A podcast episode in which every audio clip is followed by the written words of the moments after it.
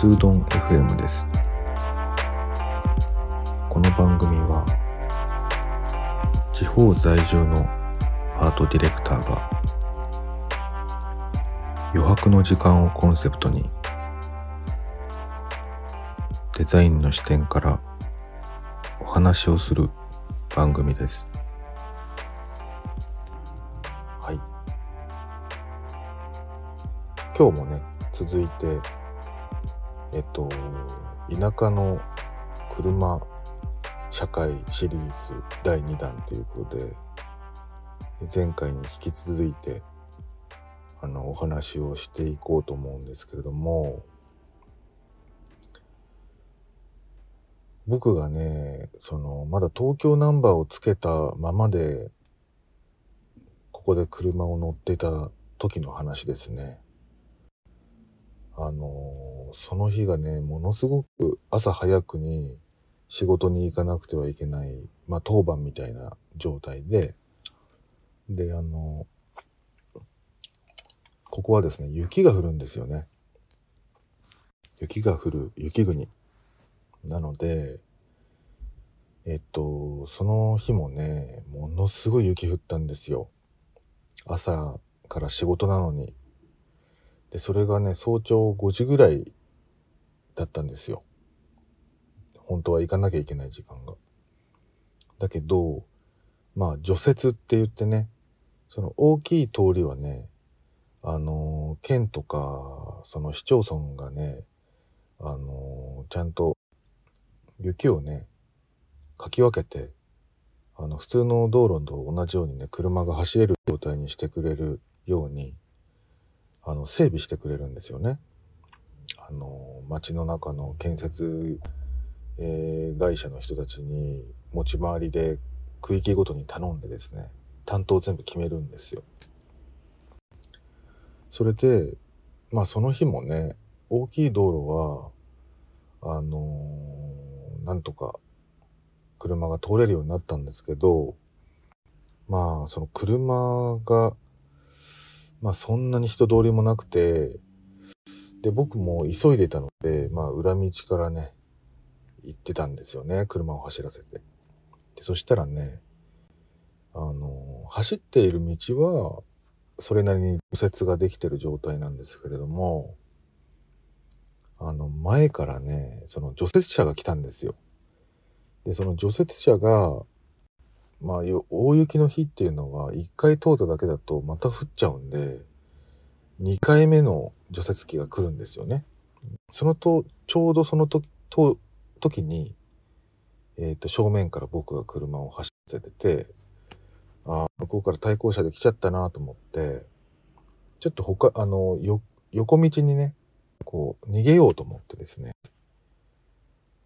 あの、民家のね、ある、あの、小道にね、入ろうとしたんですよ。しかもバックで。しかもその時軽自動車で、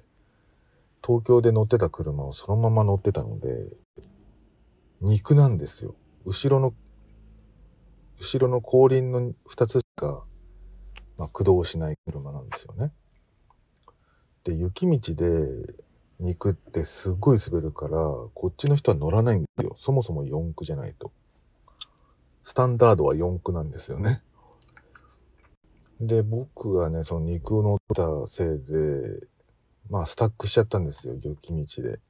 あの、雪ってね、あの、凸凹があっても、その上に積もってくると、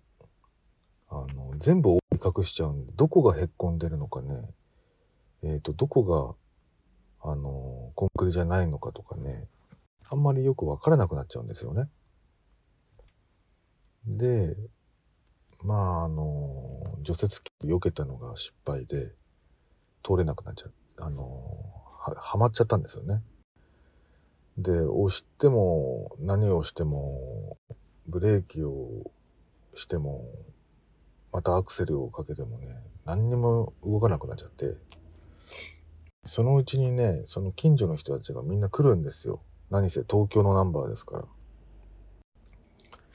そしたらね、もう困り果ててて、でも仕事には急いで行かないといけないっていう状況があって、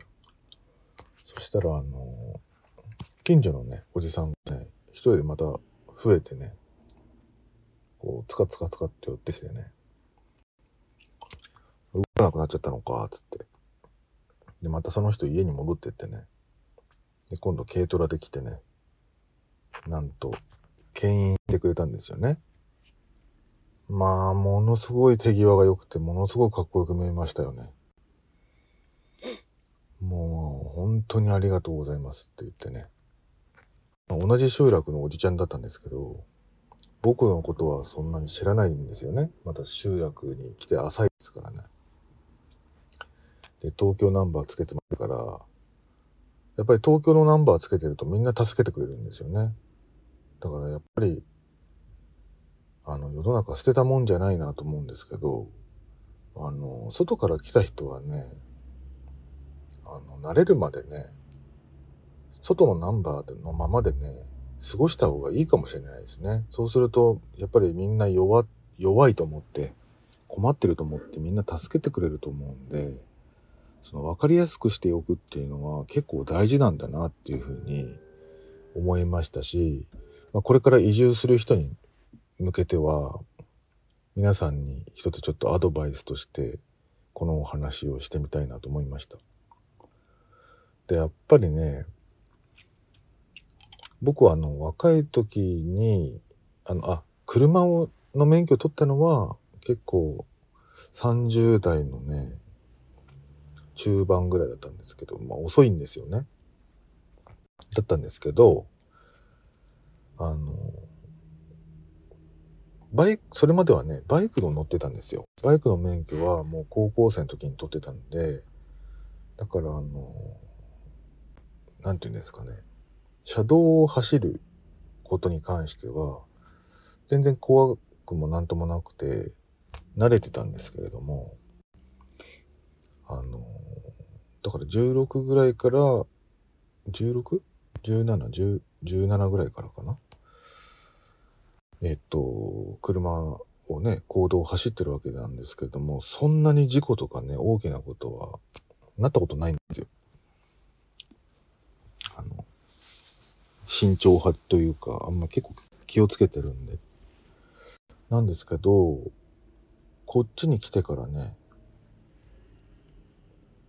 5年以内にね、2回大きな大きな？普通の事故に遭いましたね。その話をしようかな。1回目はね、あのまあ、峠をね、走って走ってたんですよ。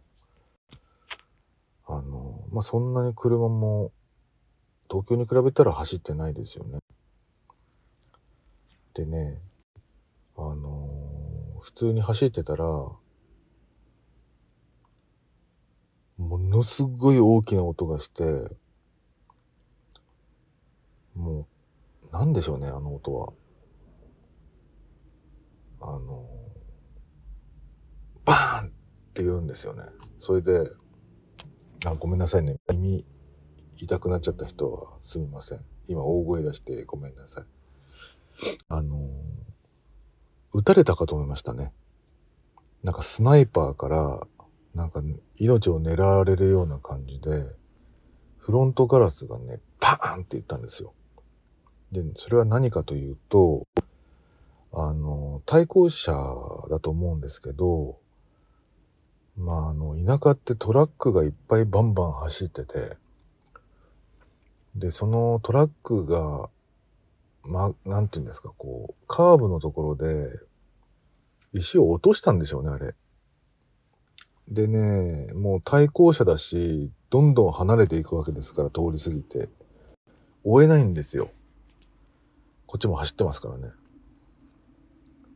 追いかけて何かを請求しようかなと思うんですけど、なかなかもう、こっちも何かの目的があって走ってますから、それどころじゃないんですよね。でも泣き寝入りしかないんですよ。そうなってしまうと。フロントガラス割れまして、で、あの、砕けなかったからまあ良かったんですけど、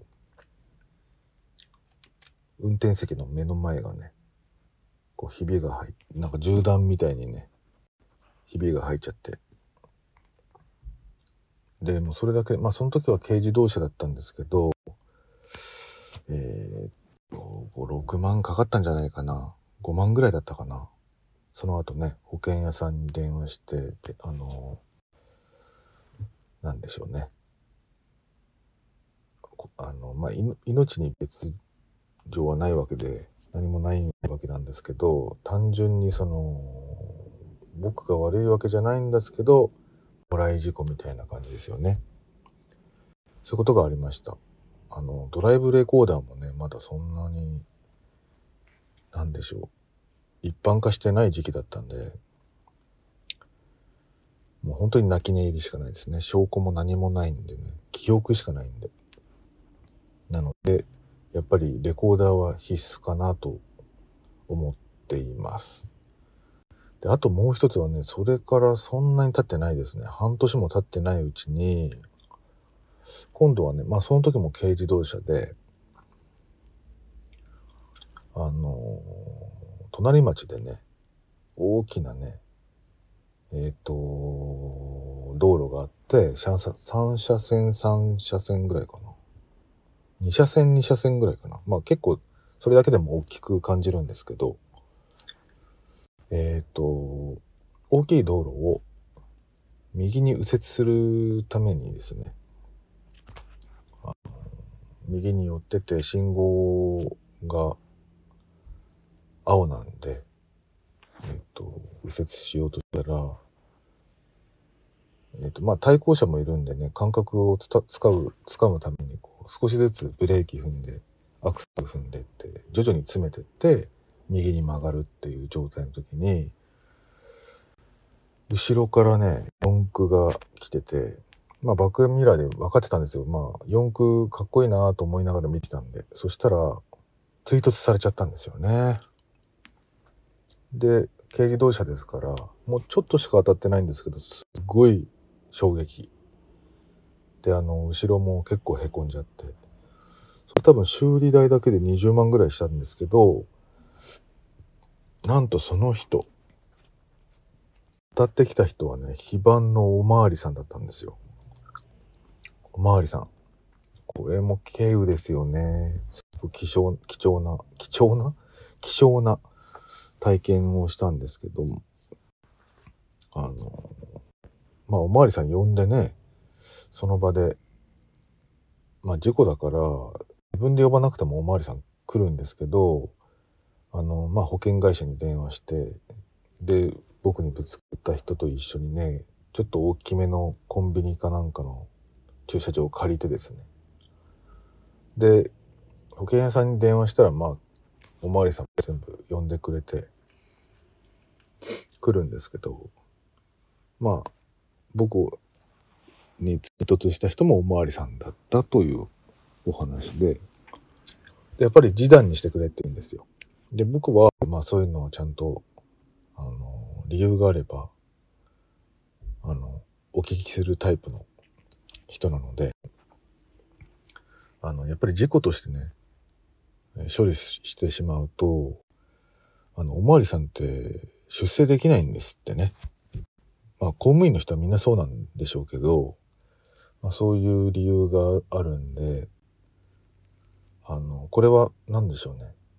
捕まって、その点数切られても、例えば免停とかになっても、公務員の人ってね、あの、先生辞めなきゃいけなかったりするらしいですよね。なので、まあそういう同じような事情なんだろうなと思って、あの、全部実費で直してもらいましたね。はい。あの申し訳ないんですけどっていう感じだったので、あ、いいですよ、みたいな感じで対応しましたね。そういう不思議な体験がありました。はい。ということで、まとめですけども、やっぱりあの運転する確率が上がると事故も増えるんだなっていう教訓ですね。で、あの事故ってね、やっぱりこっちがいくら気をつけてても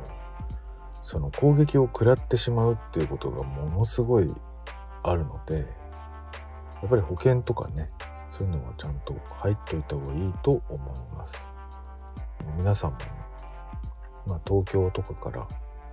あの地方に行くと多分皆さんも同じようにその運転するっていうことがすごく増えると思うのであの少し気をつけてみてください。このお話があの何かのためになるといいかなと思いますね。ということで今日はこの辺で終わりにします。それではまた。